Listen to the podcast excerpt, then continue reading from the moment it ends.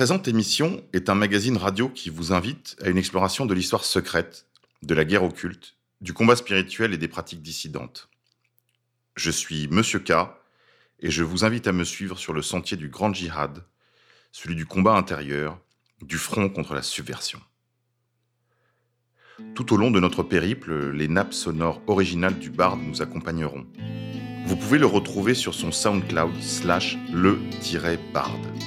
Et vous pouvez retrouver mes émissions sur la chaîne YouTube Fréquence Orage d'Acier, ainsi que mon Tipeee dans la description des vidéos. Je vous invite également à faire un don sur le serveur de Égalité et Réconciliation afin que cette aventure continue.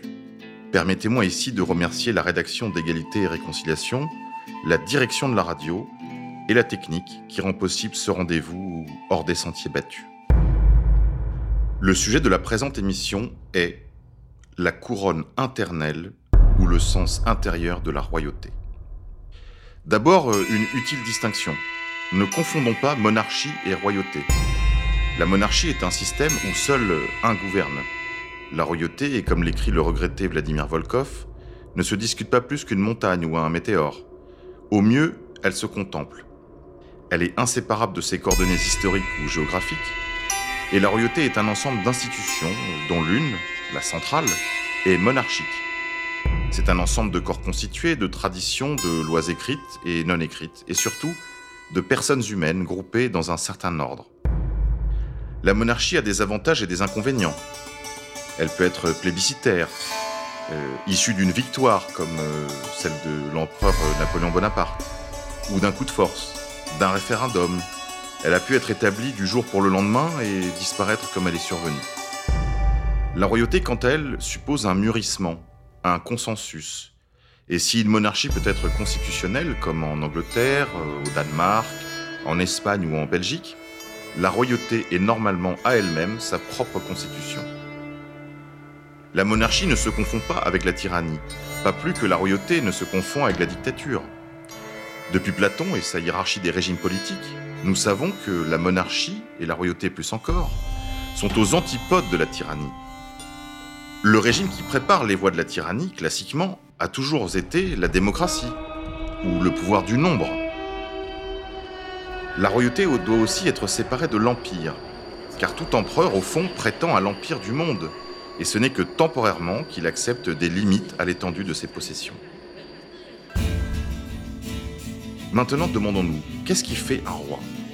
Le premier élément qui constitue la royauté est le pouvoir. Le pouvoir monarchique. La puissance multipliée par la durée fonde la légitimité. Un prince sans pouvoir n'est pas un roi. Les symboles mêmes de la royauté, hormis la couronne, la main de justice, l'épée, le sceptre, sont des outils, des objets, des symboles de l'agir, de la force le premier élément constitutif de la royauté est le pouvoir monarchique, gage de la prééminence du roi. Le second élément est le sacré. D'autres ont tenté de squatter le sacré pour y puiser une légitimité charismatique.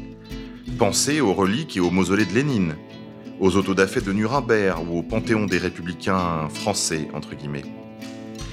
Si l'on regarde avec attention les éléments distinctifs de la royauté française, comme par exemple la qualité thaumaturgique des rois qui guérissent les écrouelles, le roi te touche, Dieu te guérit, le sacre de Reims, appliqué au moyen d'une ampoule de Saint-Crème miraculeusement apportée par la colombe du Saint-Esprit lors du baptême de Clovis, ou encore le titre d'évêque du dehors, porteur de l'anneau des princes de l'Église par tous nos rois.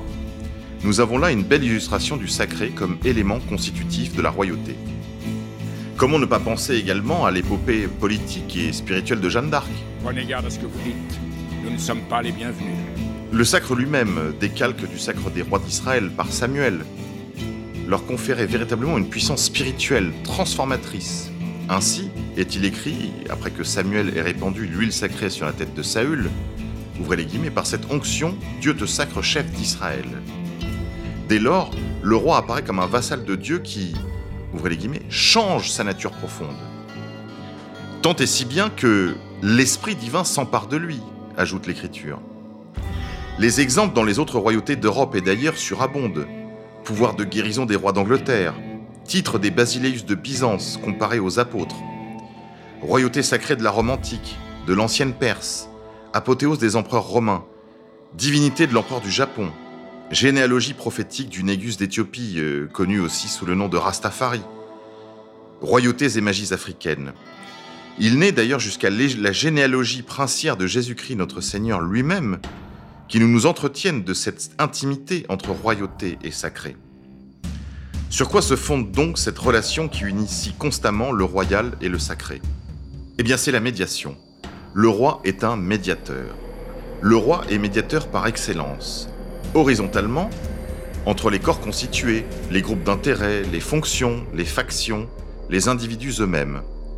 Verticalement, entre la divinité, à laquelle toutes les royautés se rattachent, et les hommes. Le roi établit un pont entre les hommes et le monde céleste. On dit de lui qu'il est placé en haut de la hiérarchie humaine et au plus bas de la hiérarchie céleste. Il opère la jonction entre les deux, comme le rappelle Christophe Levallois dans son bel ouvrage Symbolisme de la décapitation du roi. C'est le roi qui reçoit les influences d'en haut, qu'il redistribue ici-bas, de même que c'est lui qui arbitre les conflits horizontaux entre les groupes particuliers de la cité dont il a la lieutenance. Comme descendant du roi David, mais également des rois de Troie, et comme lieutenant du roi du ciel, les rois de France nous renvoient à cet aspect sacral, béni de la royauté française. En ce sens, le roi est le garant de la bonne circulation des influences d'en haut, des grâces qui pleuvent sur ces républiques. Cette intimité avec les activités célestes est symbolisée par la couronne. La couronne, véritable figuration du halo de lumière qui ceint, qui nimbe la tête du souverain. Cette parure de lumière, que l'ancienne Perse appelle Svarna, que l'on peut traduire par lumière de gloire ou lumière victoriale, est semblable à l'auréole des saints que cette lumière distingue du commun des mortels. Cette couronne de lumière, promesse de la chair incorruptible de la résurrection, elle aussi renvoie la figure du roi au groupe symbolique du feu, du soleil, du ciel. Ah, le feu essentiel à toute transformation de la nature est aussi le signe des mondes intelligibles. Le symbole alchimique de cette activité intellectuelle et innée est le soufre. Le soufre renvoie aux qualités de fixité, d'activité, de chaleur. On se souviendra d'ailleurs que nombre de nos rois étaient versés dans la réalisation du grand œuvre alchimique. Le roi médiateur. En effet, le roi est tenu pour sacré, euh, ce à quoi on ne touche pas sans grand péril, parce qu'il est médiateur. Le roi bénéficie du respect religieux attaché à tout ce qui relève de la médiation. Arbitre, juge, tiers qui se propose euh, de faire une intermédiation pour régler une dispute ou s'interpose dans une bagarre. De même que le soleil, centre des sphères célestes, arrose de sa lumière les bons et les méchants, comme le dit l'Évangile, de même que le centre d'un cercle est équidistant des points de sa circonférence, le roi est, ou doit être, équidistant de tous ses sujets pour répandre sa justice sur eux. Je rappelle que cette fonction de justice est la fonction cardinale du roi. Que le seigneur de la terre noire s'avance Justice lui sera faite Pensez au bon roi Saint-Louis rendant sous son chêne la justice à Vincennes, réalisant en cela le projet platonicien décrit au quatrième livre de la République, traitant de la justice comme fonction cardinale du politique. Le roi médiateur euh, est le lien géométrique de l'harmonie des contraires. Il est la clé de voûte de l'édifice sociopolitique. La clé de voûte, cette pierre sans laquelle l'édifice s'écroule et qui répartit les charges. Pensez aux audacieuses cathédrales gothiques, où la clé de voûte maintient en place par la poussée des arcs-boutants qui s'équilibrent en elle. Selon ces belles paroles de Vladimir Volkov dans son Du roi, le roi scrute à la fois les frontières et le cœur du pays. Il est successeur et précurseur, tourné en même temps vers l'avenir et vers le passé. Il est le père et l'époux de la nation. Il vise le bien mais utilise le mal, faisant travailler les anges et les démons sur le même chantier. Le roi protecteur. Le roi et cela depuis les premières royautés du Moyen-Orient ancien, ont une fonction protectrice, prophylactique, de mise à distance des forces du désordre, des forces du chaos. Il est maître du combat contre les forces de dissolution dont les ennemis extérieurs ne sont qu'une figuration. Le roi en armure sur sa statue équestre, que ce soit celle de Louis XIII, place des Vosges à Paris, ou celle de Louis XIV, place Bellecour à Lyon, sont des représentations du roi en situation de combat contre les étrangers et les ennemis, Mais les forteresses Vauban euh, sont autant de places fortes nécessaires à la défense du précaré. Mais elles sont aussi des figurations de la prophylaxie des forces de désordre, des ténèbres extérieures. Et si l'allemand n'est plus à craindre, ou le russe, euh, encore que, il y a toujours un ennemi extérieur, une menace, telle que le mongol ou le chinois. Le roi mène également le combat cosmique contre les forces de dissolution à l'intérieur, en rendant la justice, en combattant les activités antisociales, mais aussi en luttant contre la subversion, contre la loge luciférienne ou la synagogue de Satan. C'est une armée constituée dans un seul but. Détruire le monde des hommes. Comment contenir les forces du chaos? Par le sacrement, par l'onction. Consciente des services rendus au bien commun général euh, par les rois, qui menaient une bonne politique stabilisée dans une continuité dynastique, adossée à une légitimité à la fois des bienfaits comme de son ancienneté, l'Église a sacré les rois chrétiens. Elle a mis à la tête des sociétés des hommes qui se reconnaissaient responsables devant elle, une autorité à la fois surhumaine et amie des hommes. Ce faisant, elle a limité les prétentions du tout politique et les virtualités totalitaires de tout pouvoir et qui n'émergeront qu'avec la pensée libérale d'un Locke, d'un Hobbes ou d'un Rousseau. Le roi gage de l'unité. Le roi incarne la totalité de la société. Il est l'image vivante de son unité. En effet, le monarque est l'image et l'abrégé de l'État comme l'homme l'est du monde universel. En un sens, il est aussi l'origine de cette société, comme le point central contient en lui le cercle et tous les points de sa circonférence. En ce sens, le roi est la condition de l'unité et de la pluralité d'une société. Ainsi, si l'on veut rendre une large autonomie aux provinces de France, sans risquer le séparatisme ou l'éclatement centrifuge, c'est la royauté qu'il faut, parce qu'elle permet de conserver l'unité d'action et la diversité. Le roi euh, ne règne pas seulement sur ses peuples. Il, a, il y a un aspect cosmique à la royauté. Le roi est roi des champs et des forêts, euh, des moutons et des sangliers, des biches et des loups, des truites et des oiseaux. Mais le roi ne possède pas les biens meubles ou immeubles de son royaume dans le détail. Il est son pays. La royauté, en effet, ne relève pas de l'avoir, mais de l'être. Troisième élément constitutif de la royauté, l'incarnation. Le roi est l'incarnation de la nation. C'est parce que le corps du roi est son gage qu'il est oint. En France, il est oint neuf fois sur le sommet du crâne, sur l'estomac, entre les épaules, sur l'épaule droite, sur la gauche, aux jointures du bras droit et du bras gauche, sur la paume de la main droite et de la gauche. La royauté héréditaire commence où commence l'homme, dans les reins de son père et dans le ventre de sa mère. Le roi est d'abord un corps, et la royauté n'est pas une idée. C'est un principe, un principe axial, mais elle n'est pas une théorie, elle ne connaît que des princes, de chair et de sang. On a beaucoup glosé sur les deux corps du roi. En réalité, les rois, comme vous et moi, n'ont pas de corps, ils n'en ont qu'un. Et le principe royal est tout entier fait d'incarnation, raison de la faveur que l'Église lui a si longtemps accordée, puisque l'incarnation est l'idée centrale du christianisme. Parce qu'elle est incarnée, la royauté suppose l'amour, et non la popularité.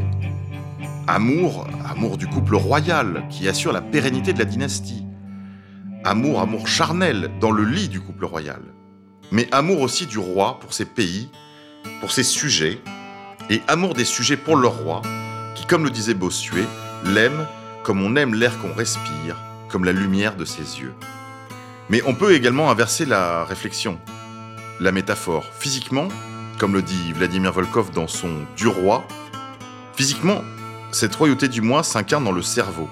Nos organes ne votent jamais sa déchéance. Il ne songe pas à le remplacer par la prostate ou le pancréas.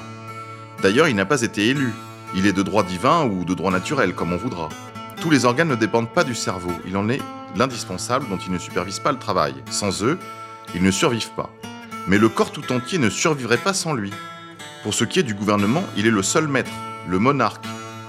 Renseigné et conseillé par ses ministres les sens, communiquant ses décisions à ses peuples les muscles par l'intermédiaire de ses intendants les nerfs.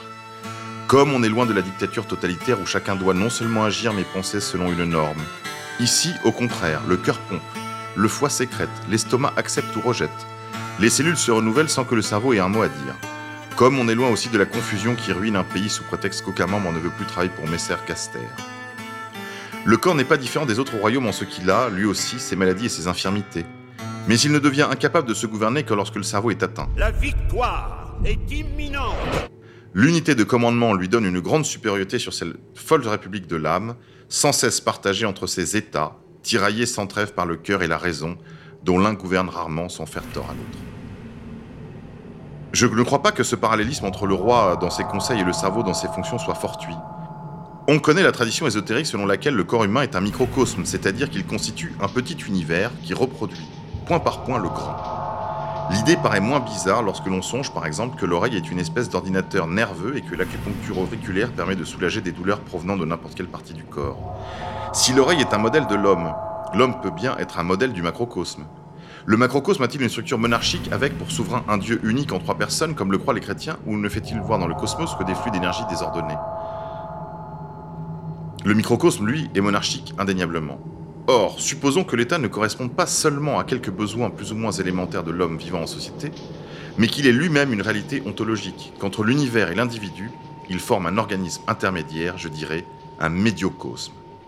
En d'autres termes, ayant observé que l'homme était un roi en petit, serions-nous étonnés d'apprendre que le roi est un homme en grand Vu sous cet angle, la royauté est moins un système de gouvernement qu'un moyen de connaissance analogique, et l'on retrouve grâce à elle ce sens de l'unité universelle qui était si fort au Moyen Âge et que nous semblons avoir perdu.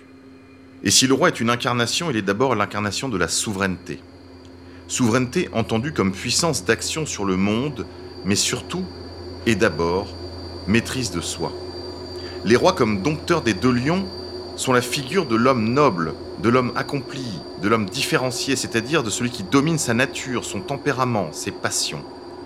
Modèle d'apathéia, absence de passion, le roi incarne à la fois le lion immobile autour duquel s'organise le bal de la vie et de la mort, le point invariant, la stabilité, l'axis mundi. Il est modèle de souverain, c'est-à-dire prototype de celui qui domine le monde, de celui qui domine ses passions, fortune, gloire, réputation, affaires, mondanité, femmes, jeux, chevaux, chasse ou autres divertissements, le roi peut se livrer à tout, il n'est happé par aucune des vanités de ce monde. Il est modèle de celui qui se domine lui-même, il est modèle de celui qui a souveraineté et empire sur lui-même.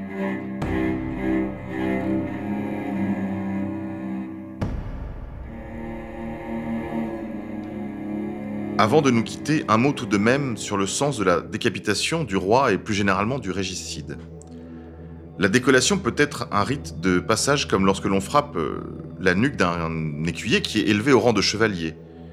C'est ce que mime la pose de l'épée sur les épaules et le coup dans la nuque, accompagné de la phrase Réveille-toi du sommeil de la malice et veille dans la foi du Christ.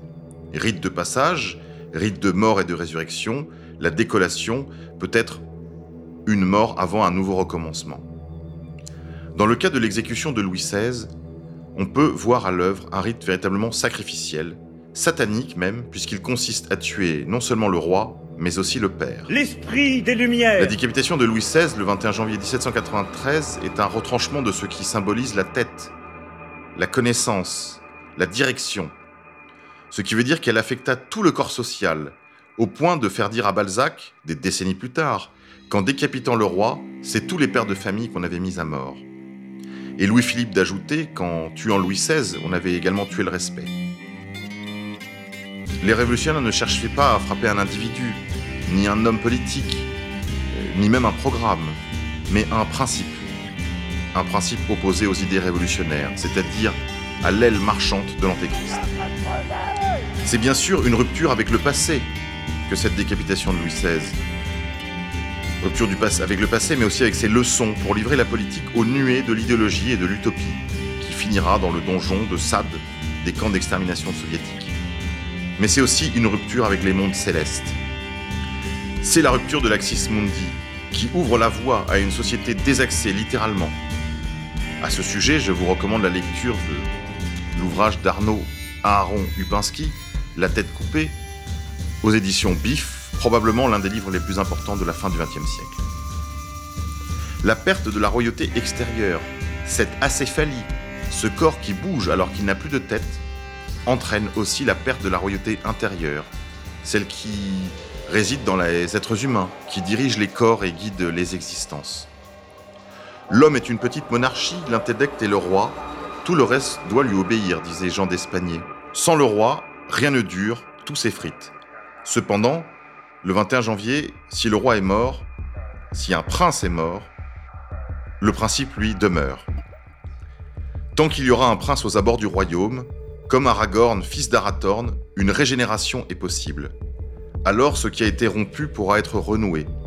Ce qui était stérile redeviendra fertile, et ce qui est mort sera revivifié. Alors, comme le criait l'ancienne France, crions à nouveau Vive le lys, loin la bête, fleurisse le verger.